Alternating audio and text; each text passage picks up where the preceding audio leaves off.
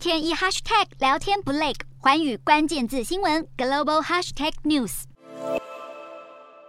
如果您是 iPhone 的使用者，往后滑手机时可能要看见更多广告了。根据彭博社消息，科技巨擘苹果为了拓展营收来源，计划扩大广告事业，向用户们投放更多广告。苹果装置的用户未来可能在地图等更多应用程式里看到广告出现。至于 App Store 的广告，目前是呈现在搜寻栏位中的建议里面，但往后可能就会转而放置在主栏位当中。彭博社描述苹果近来的财报会议，表示执行长库克如今重视广告业务，甚至高于 A 二或 AI 等关键计划，力求让目前大约四十亿美元的广告年营收突破超过百亿美元，用广告业务来冲刺企业营收成长。